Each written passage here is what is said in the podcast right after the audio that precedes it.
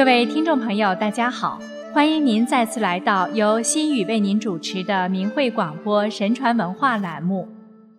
《论语·宪问》中有“仁者不忧，智者不惑，勇者无惧”的名句，可见要达到完美的人生境界，勇是不可或缺的美德。今天的节目中，我们就来谈谈什么是真正的大勇。古今中外，却也不乏勇者。相传墨子门徒中，服役百八十人，皆可使复活党刃，死不悬足。刺秦的荆轲在“风萧萧兮易水寒，壮士一去兮不复还”的悲歌中慷慨赴死。西楚霸王项羽力拔山兮气盖世，只因无颜见江东父老，不肯苟且偷生而自刎乌江边。他们都堪称无惧的勇者。从前，曾子对子香说：“你希望能勇敢吗？”我曾从孔子那里听到关于大勇的说法。如果反躬自省，觉得正义不在我这一边，那么即使对方是一个卑贱的人，我也不会去恐吓他；如果反躬自省，觉得正义的确在我这一边，那么对方纵然有千军万马，我也会勇往直前。夫子这样教导他的学生，也是这样终生践行的。相传孔子身材魁梧，力能搏牛，但是望之俨然，记之也温。对学生循循善诱，且非常谦虚谨慎。如果有过失，即使是自己的学生，也诚恳地向他承认错误。在周朝王室衰弱、礼崩乐坏之际，他胸怀大志。一心推行仁政，以礼于乐来教化百姓，舒适救弊。孔子住在鲁国时，曾想振兴鲁国，却失败了。于是他周游列国，风尘仆仆地四处奔波，宣传他的政治主张。孔子曾到周、齐、魏、曹、陈、蔡、宋、叶、楚等国游说，但是十四年间，他治鲁不遂。建筑于齐，不用于魏，欲为于匡，困于陈、蔡，处处碰壁。当权者不接受他的思想，隐逸者讥讽他不识时务，还遭受包围、惊吓、断粮、饥饿、受困等灾难。最狼狈的时候，惶惶然如丧家之犬。就连楚国的狂人婕妤也劝说孔子：既然生不逢时，道德都如此衰败。还是不必再劳心费神了。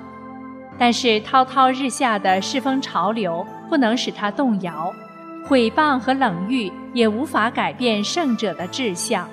孔子始终把传承礼乐文化视为天命，以推行仁义为自己不可推卸的责任。他对子路说：“如果天下有道，我就不来改变它了。”为传播思想、教化百姓。孔子首开私人兴学之风，不问其出身是贫富贵贱、至于贤或不孝，一律可以当孔子的学生，广开平等受教的大门。除此之外，孔子在年近古稀之时，集中精力整理旧有的古籍。他祖述尧舜，宪章文武，删诗书，定礼乐，赞周易，著春秋，使文教大宣于世。奠定了中华道统的基石。自此，在神州大地上回归的众多圣贤的智慧集成于孔门，在经其弟子们坚持不懈的弘扬，儒学在汉朝以后大放光芒，对中国的历史文化、人格、思想都产生了深远的影响。我们再来看另一位古希腊先哲苏格拉底，公元前五百九十四年。雅典政治家索伦开创公民选举、议事、陪审的共和政治，然而这时的道德与信仰的传统却衰退了。一批从农民、商人中选举出来的检察官、法官，眼中只有法律和科学，却没了对神的谦卑心，自以为富有知识和智慧。苏格拉底却主张，哲学的目的不在于认识自然。而在于认识自己，提倡人们认识做人的道理，过有道德的生活。他认为，天上和地上各种事物的生存、发展和毁灭都是神安排的，神是世界的主宰。他反对研究自然界，认为最有知识的是神，知识最终从神而来。他重视伦理学，认为美德就是知识，把一生的智慧、精力和时间用于与人对话，辩证对方思想语言中的逻辑错误。目的是教人收敛哲学和科学的知识带给自己的狂傲，做一个有知识、守法律、敬神灵的雅典公民。他孜孜不倦地传授知识，许多有钱人家和穷人家的子弟常常聚集在他周围，向他学习请教。公元前四百零四年，三十建主的统治取代了民主政体。三十建主的头目克利提阿斯是苏格拉底的学生。一次，克利提阿斯把苏格拉底叫去，命令他带领四个人去逮捕一个妇人，要霸占他的财产。苏格拉底拒不从命，拂袖而去。他不但敢于抵制克利提阿斯的非法命令，而且公开谴责其暴行。对于民主政治，苏格拉底则认为各行各业乃至国家政权。都应该让经过训练、有知识才干的人来管理，而反对以抽签选举法实行的民主。他说：“管理者不是那些握有权柄、以示欺人的人，不是那些由民众选举的人，而应该是那些懂得怎样管理的人。无论对方是位高权重还是人多势众，苏格拉底都坚持自己的原则和正义。”不向任何不义的社会力量屈服，由此也触弄了很多不同阶层的人士。有人控告他反对民主政治，用邪说毒害青年。苏格拉底因此被捕入狱。在法庭上，苏格拉底无视死亡的威胁，发表了放射智慧之光的著名演说：“公民们，我尊敬你们，我爱你们。”但是我宁愿听从神而不听从你们，我不做别的事情，只是劝说大家，敦促大家，不管老少，都不要只顾个人的财产，首先要关心改善自己的灵魂，这是更重要的事情。我告诉你们，金钱并不能带来美德，美德却可以给人带来金钱以及个人和国家的其他一切好事。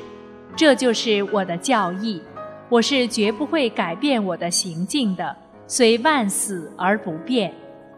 两位先哲之后，在古老的东方，无论天子王侯，以至学者百姓，凡是研究中国六经的人，都以孔子的话作为最高的横断标准。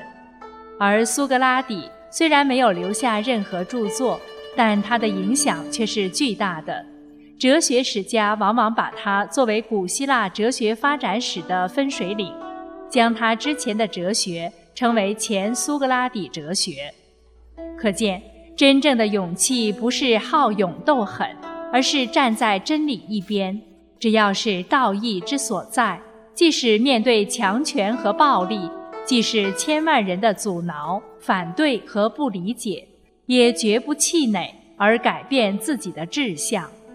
在道德沦丧、正统的伦理纲常坍塌的时代里，孔子和苏格拉底所提倡的仁义道德似乎很不合时宜。但是，他们没有向强大的世俗低头，始终维护着天命和神所要求的道义，最终将他们的思想流传千百年。虽千万人无往矣的大勇。成就了这些伟大的先哲，也影响了历史和世界，最终积淀成为塑造光辉人格和创造灿烂文明的不朽文化，世代相传。好了，听众朋友，又要跟您说再见了。心语感谢您的收听，下次节目时间我们再会。